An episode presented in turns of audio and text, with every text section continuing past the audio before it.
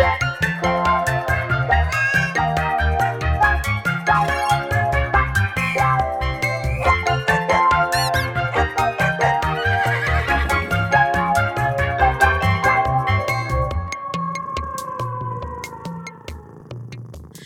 时候大伟的状况还蛮有趣的，嗯、就是那时候其实因为我还在练习动物沟通嘛，嗯、然后我可以跟大家分享一下那时候，好，就是那时候因为我还在练习，所以我就找了一些身边有动物的的朋友，然后也觉得啊可以愿意让我跟他们家动物沟通看看。然后那时候呢，就是我跟大伟刚连上线的时候，他是在一个就是盛怒的状态的。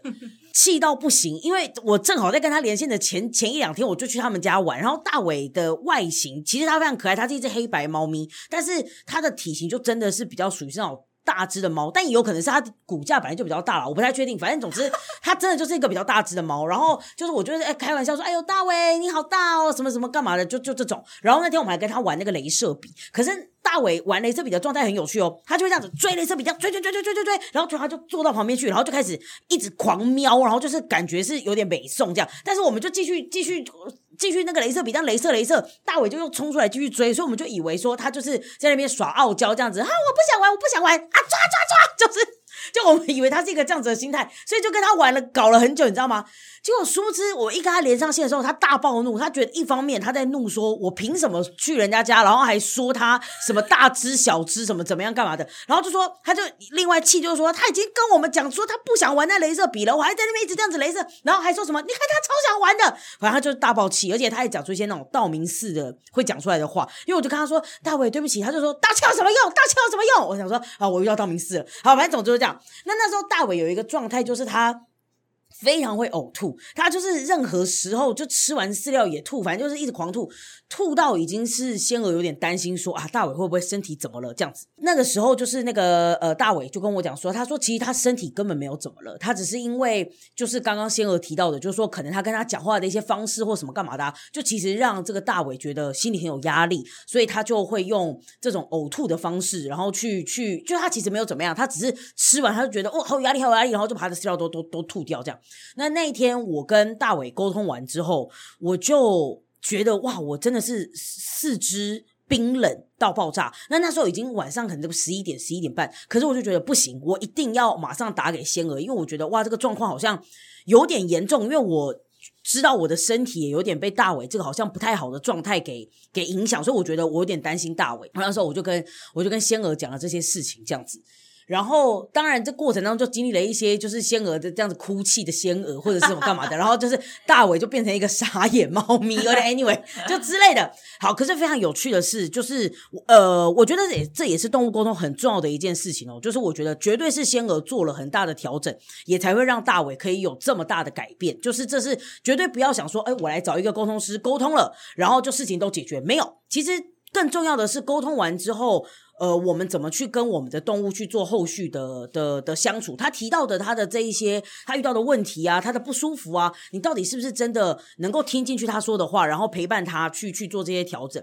那仙儿从隔天或甚至当天凌晨开始吧，我不知道，就他就改变了他对大伟说话的方式，甚至当天晚上他就在电话当中，他就是有跟大伟表达说，他其实真的是很爱他的。那大伟也蛮有趣的，他可能太久没有接受到这种很直面的表达他的爱意，他就跑去吃东西，就是我就。就感觉到他这样，啊，好尴尬，好尴尬，吃吃吃吃吃这样子。可是，可是后来就是大伟就也呈现给我看，就是说他就是呃那天我我也忘记他是就在床尾看着看着仙儿就去睡觉了呢，还是他跟仙儿就窝在一起。总之就是变成是一个很有爱的状态。那最酷的是，真的大伟从隔天开始就就没有再吐了。嗯，他对他吐。减少就就就是现在很偶尔才会真的吐一下，吃吃太快很偶尔。对对对，差差超多，因为他那个时间那个时期真的是狂，就是很狂吐，吃完就吐，吃完就吐。对，所以我觉得这是这是很有趣的，嗯、很有趣的事情。但是那我就也接着就会在想说，那我们除了比如说不管透过动物沟通，或者比如说透过我们去找。这个仙鹅或者找别只鹅的的老师，别只鹅，其他人也叫鹅，就之类的，或别的仙，别的仙，就是我的意思是说，除了透过别人可能来提点我们之外，你觉得我们有机会有什么样的方式跟可能，我们也可以自己呃观察我们跟我们家的动物相处的方式，去找到这个内在小孩的这件事情吗？嗯，我觉得每个人一定都可以，但就是要先放松一点。哦，对，因为呃。怎么样看见那些征兆？我会说，就是其实万事万物都有一些征兆在提醒你，但是你要能看见它，需要呃有耐心跟可以放松。所以我的提议是，呃，如果你有宠物，那那很好，你就可以透过跟宠物之间的关系嘛，不要太快下评断，就是对，这是宠物，呃，它怎么样是好或坏？对，就是可能给自己一天的时间去。就观察，你说对于动物的行为，不要太快下评断。对对对对对.就是就给自己一天时间。就肯定有可能你已经习惯这个狗，它一叫就是说不要吵，哎，那一天你都尽量不要做这类的事情。就你化被动，呃，化就变变成比较被动的状态。嗯嗯嗯。对，然后就看你的宠物它的模式是什么。Oh. 对，我觉得就是只要你能发现那个模式，你应该就可以找到一些问题的征兆。对，oh. 对，其实我觉得为什么有时候，其实我觉得这个东西还是蛮科学研究的。对，就是呃，你能客观的看一个事情，问题的解答就会出来。但内在小孩就是通常我们是处于主观的状态，所以我们没有办法抽离，我们也没办法解决这个问题。嗯嗯，对，所以如果你可以找到，甚至如果你有一个朋友，你觉得他陪着你可以，或者是请朋友记录，就说你自己没办法变客观化，那你找一个。你信任的他者，然后看你们相处，比如说你录一个影，然后给他看，因为他如果在现场看，一定会改变。对，就是、oh. 对，有别人在。可是如果说是没有人在的时候，你就是有录一个你们相处的模式，然后给你朋呃朋友朋友看，然后叫请他告诉你他看到了什么模式。我觉得会看见一些东西。诶，那请问内在小孩是真的能够和解到这个小孩就可以、嗯、呃？不在了吗？我不知道该用什么词。呃，那、就是那、应该就是相融在一起了。就是说、嗯，呃，回到自己，因为内在小孩，你再严重一点，就变成解离的人格。哦、对对，就是内在小孩其实只是解离人格前，我觉得比较好听的说法。哦，对，就是太严重的话，那就 PTSD 就会冻结。就是我呃，对，就我之前就你人就在某些状态下，你就会进入一个呃，所以内在小孩他就是、嗯、有一本书叫《和好》。然后他是一行禅师写的书，那他就是讲怎么跟内在小孩和好，还有一些方式。那或者是房间也有很多类似的关系，但我觉得最重要的还是，不管是什么，都是你自己的一部分。嗯，对。如果说你呃太长，比如对某件事你就觉得那个事是绝对不好的，那我觉得有可能内在小孩就藏在里面。哦，嗯，就有个绝对感。对，哎，我跟你们说，我想跟你们分享一个，就是暂时跟内在小孩没有关系，但是因为这也是先和跟我的很呛的事情，但是我要去拿一下那个东西，等我一下。好，好，好。就是呢，在我们今天要谈话之前，仙儿就推荐我说要看一本书，叫做《宠物是你前世的好朋友》。然后那时候我就是拼死拼活的，就是猛烈的看，因为年底正好就是最忙的时候。但是我想说，好，如果这跟内在小孩有关的话，我就是用我的命来拼命了，这样子。然后大概看了四分之三之后，我就想说，到底是我没有慧根呢，还是说这个书到底跟内在小孩究竟有什么关系呢？这样子，然后我就真的是忍耐不住，我就讯息了仙娥说：“仙娥，我有点没有慧根，你可以给我一点一个一盏明灯吗？”这样，然后仙娥才跟我讲，你说：“呃，他说他其实之前也没有看过这本书，他其实也是就是趁机想说，不然大家一起来看一看，读书会对对对对对，所以他那时候也差不多看了四分之三本这样子，好像就真的也没有什么太直接的关系。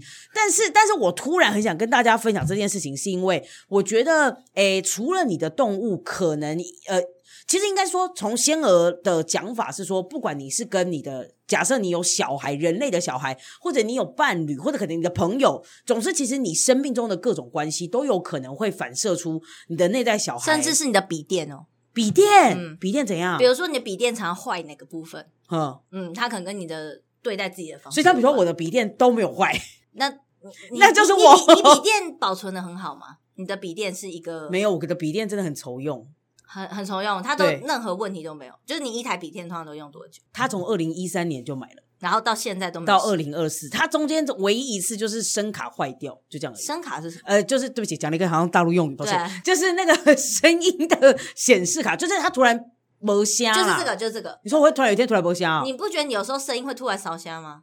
我会啊，对啊，就是这个，就是我的意思说，听起来很白痴，可是真的就是从这种细节，你会看到其实你的物品在显示你会有的问题呀。那像我的笔电最常发生的是充电器坏掉，就充电无法充电，就是因为我我不太知道怎么做休闲娱乐，在以前就我都会我会一直在工作，嗯，然后我就会不知道怎么充电，对，就是我觉得这是这是有关，真的是有关，对，就是那个很常跟你一起相处的物品。然后手机、电脑常常是我们现在最常相处的，所以就会特别明显。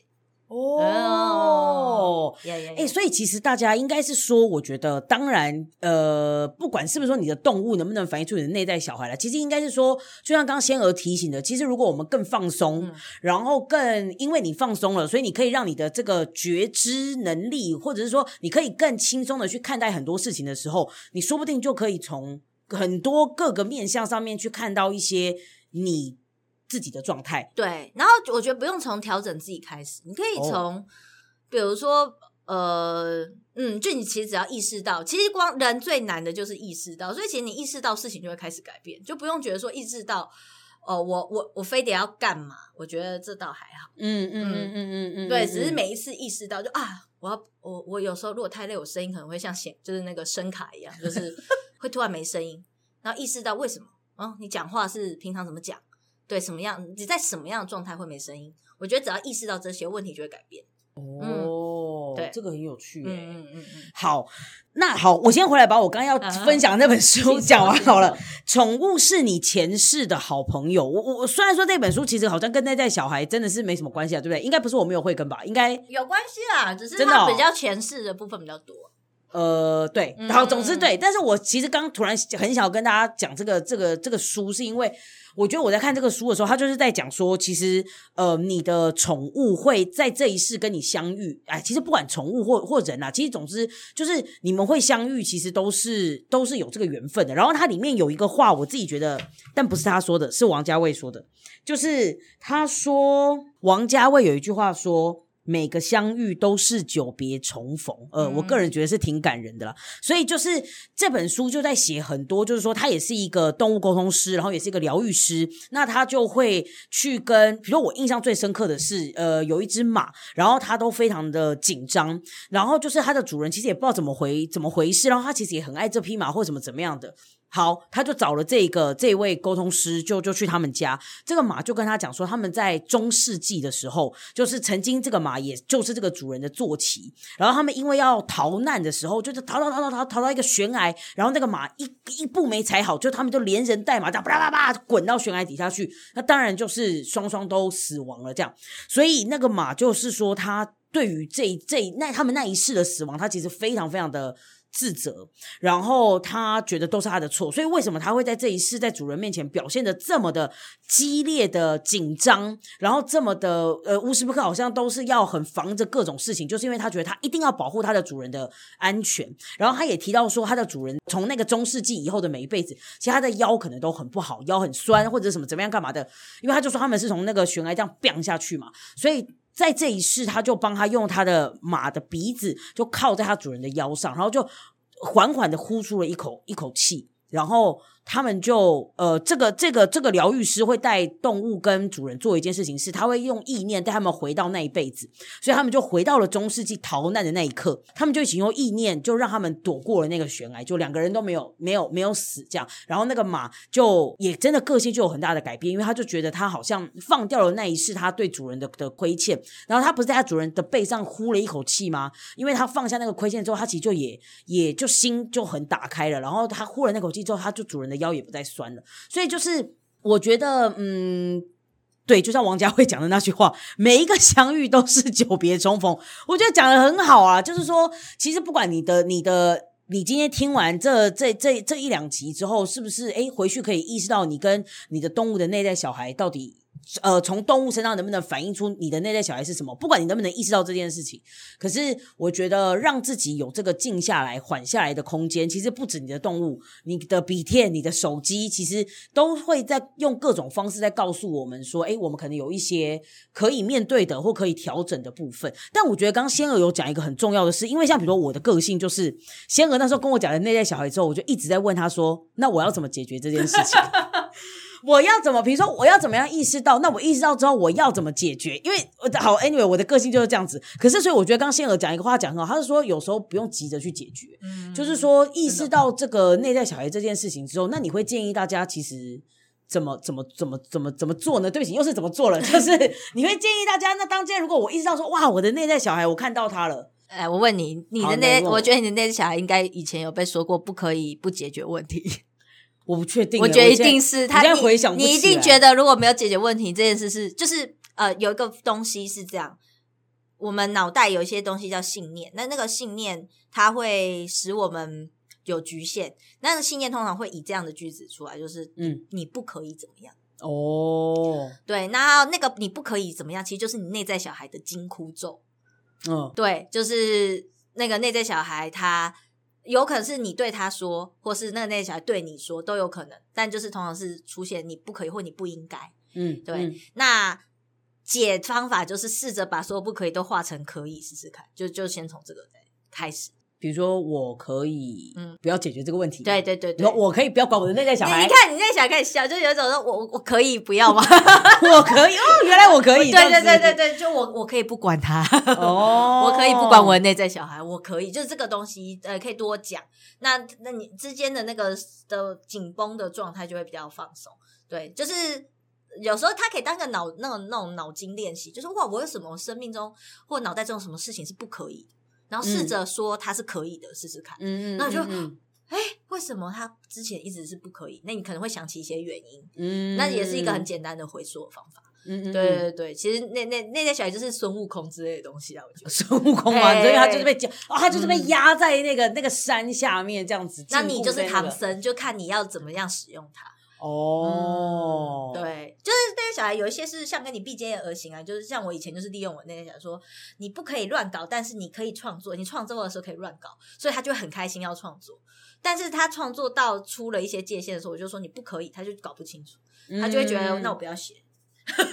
就脱稿这样，可是你奴役我，你奴役我，因为你平常都不让我乱搞，所以我就只好去创作。那我创作的时候，你又限制我，那我都不要干。嗯，对，我说快点，我们稿子已经交不了了，你起来。然后，然后我就就没有办法动这样。对，哦、后来才发现根本只是想出去玩而已。就他根本不是，就是说他不是非得一定要创作，他有时候就是想出去玩，我都不让他出去玩，他只好创作。懂懂懂，就跟你的笔电会一直没呃，那个充电器会一直坏掉一样，就是需要充电。对啊，对啊，所以其实这个东西，它解法有时候不是那种一对一，就是它解法有时候不是呃，你觉得这样呢就解决这个就好，有可能是它其实一直都是需要别的事情。对，但是你需要的别的那个事情，你可能你把它封锁，然后你自己也没发现这样。嗯呀呀呀，对，所以呃，回到你刚刚的问题，就是说遇到我自己的内在小孩怎么办？嗯，有。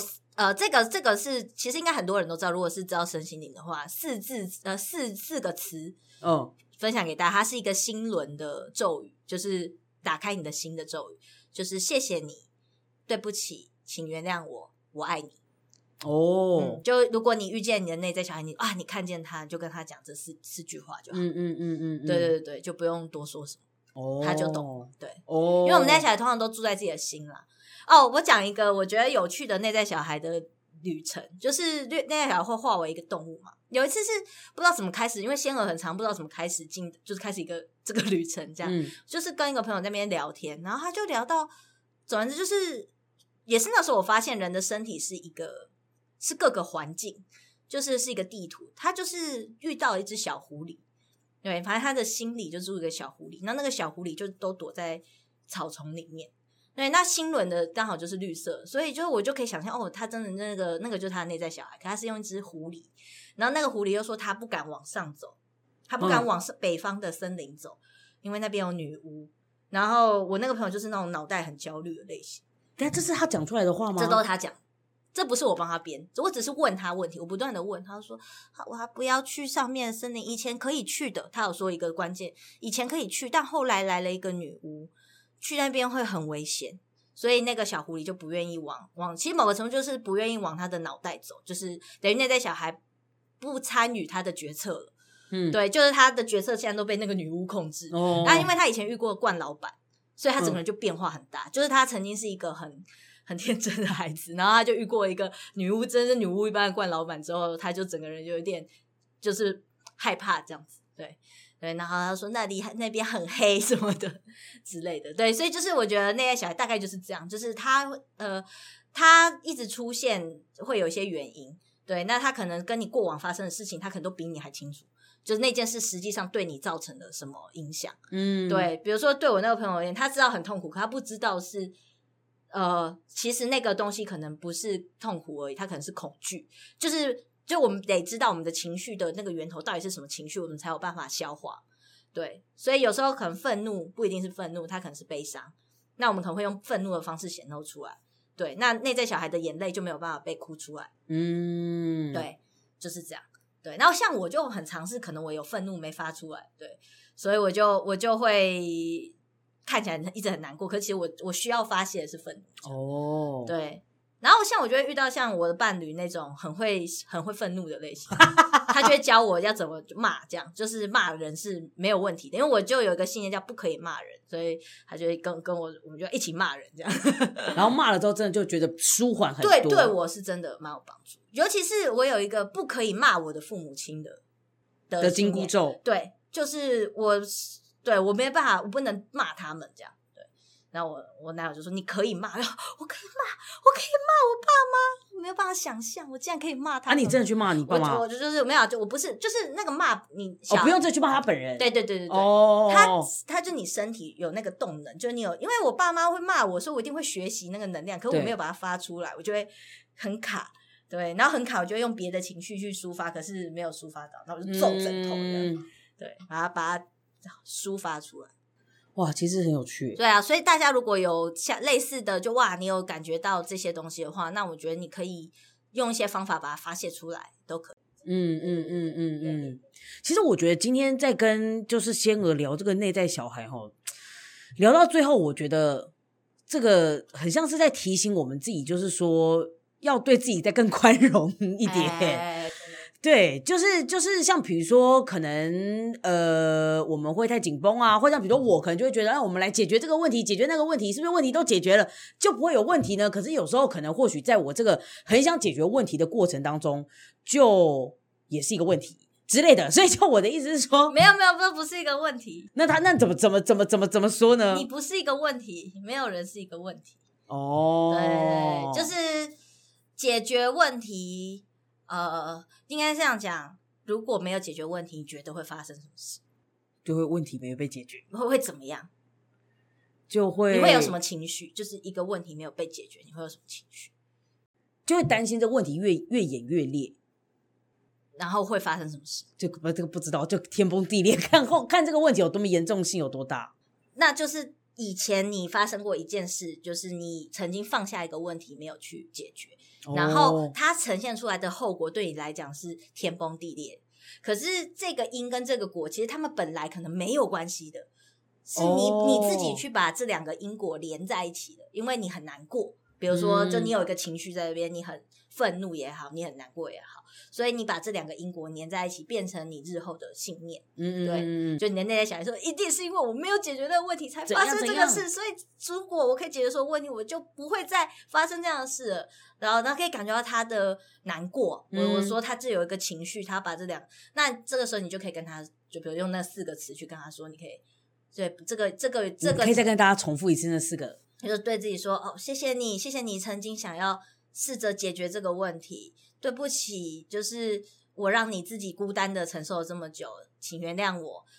然后我爱你，我们可以不用总是要把责任扛在自己身，扛扛在自己身上，可以放下。嗯，哎，就是这样。对，就是把这个。谢谢你。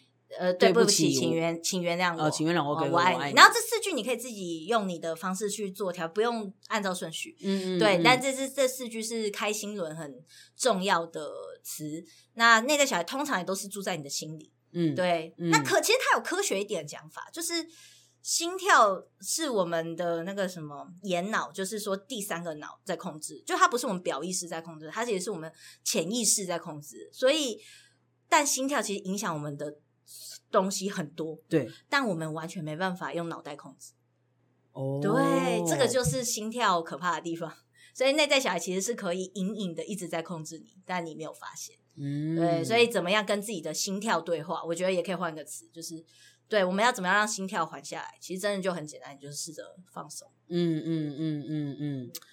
好，我觉得今天这个对话实在是蛮疗愈的，大家可以感觉到那个仙和老师的的疗愈哈，就是对啊啊，我觉得回到就是说，其实最一开始我们是在聊关于说，诶，你的动物跟你的内在小孩的这件事情。那我觉得有一个东西，我觉得还蛮重要的，也蛮有趣的，是最近这个东西就一直会出现在被被我就要被各种的推波，不只是脸书啦，我的意思说，就我的生活当中一直被这个概念推波，就他们一直在跟我。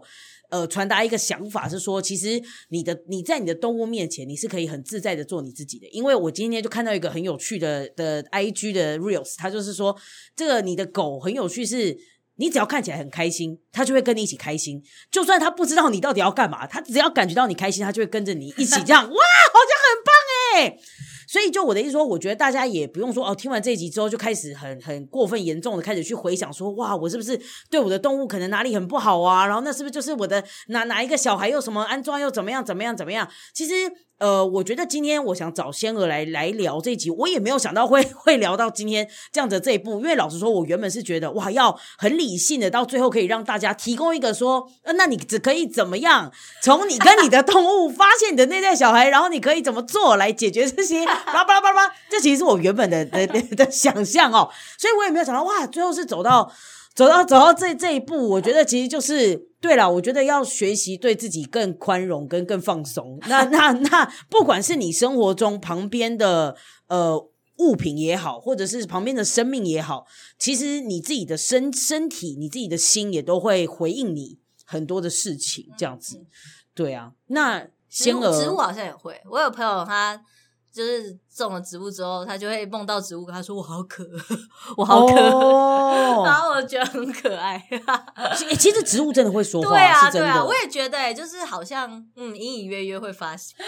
对，所以就是我我我觉得大家更放宽、放开自己的心，对，呃，不管是放宽你自己的心对待自己也好，或放开你的心去看待这个世界，我觉得，诶，不管是你自己，或者是这个世界，你身边的所有的生生命万。万物所有的存有，他都会呃用，其实用很温柔的方式在回应你。不管你做的好，或者做的还不够好，或者是任何的时候，其实那都是我们正在学习跟成长，或者是在经历一些过往我们曾经经历过的事。没有什么好去评断自己好或不好，这就是在经历的一段路，这样子。嗯嗯、那仙儿怎么样？你觉得有 脑力？我们来一个笑话 PK 吗？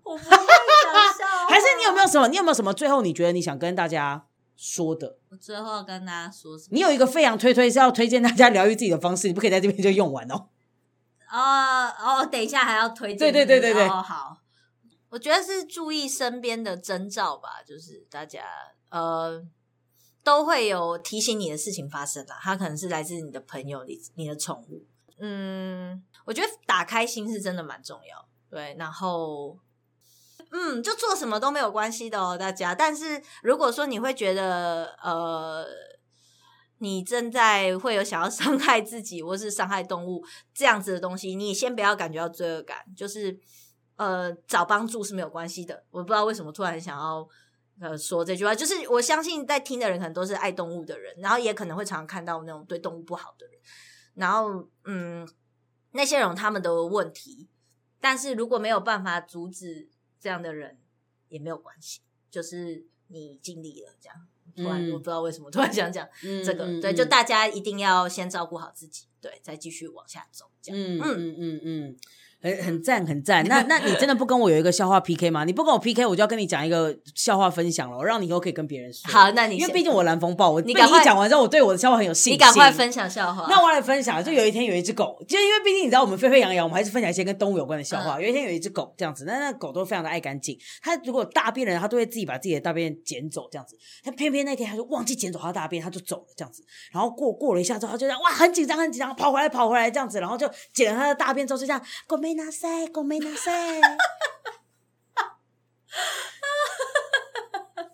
好啦，那我来 announce 时间喽，来 announce 时间。 噔噔噔噔！如果你有任何想分享或者讨论的，欢迎在 IG 搜寻“沸沸扬扬”，留言在小盒子，我会在这一季的最后一集跟大家一起聊聊哦。当然，也欢迎分享给你的朋友。我们会在每周更新“沸沸扬扬”，在 KKBOX、Spotify、Apple Podcast 各大 Podcast 平台都可以收听。也请不用客气的订阅加追踪，让动物们的声音可以飞到更远的地方去哦。噔噔噔噔，吠扬推推时间。今天的推推时间就是，既然请到了我们的仙娥，那我就想请仙娥来跟大家分享一些觉得可以简单的疗愈自己的方式。来，仙娥，最后交给你。好哦，这个其实是一个健身操概念，就是其实我们人哈很容易固着在自己身体这个符号，呃，有一个东西可以帮助大家打开心，让自己更开心哦，就是把你的双手叉腰，然后想象你的手肘现在比如说曲起来像一个翅膀，那你的翅膀就往后震动，把你胸部打开，胸压背，对，就你像一只鸟振翅，啊、哦，要起飞了。对，所以呢，在你不开心的时候，这样做就会很开心哦。欢迎大家 以后可以不，以后看到别人正式就知道他有在收听沸沸扬扬。没错，是的，多做一点开心操。对，祝福大家。好，那今天很谢谢仙娥来到这个节目当中，也希望大家听完之后，呃，听完这两集都可以带给你们更多的力量，对自己在更宽容，对这个世界也在更更宽容。好，谢谢仙娥。啊！你要跟大家说拜拜，拜拜，下集再见。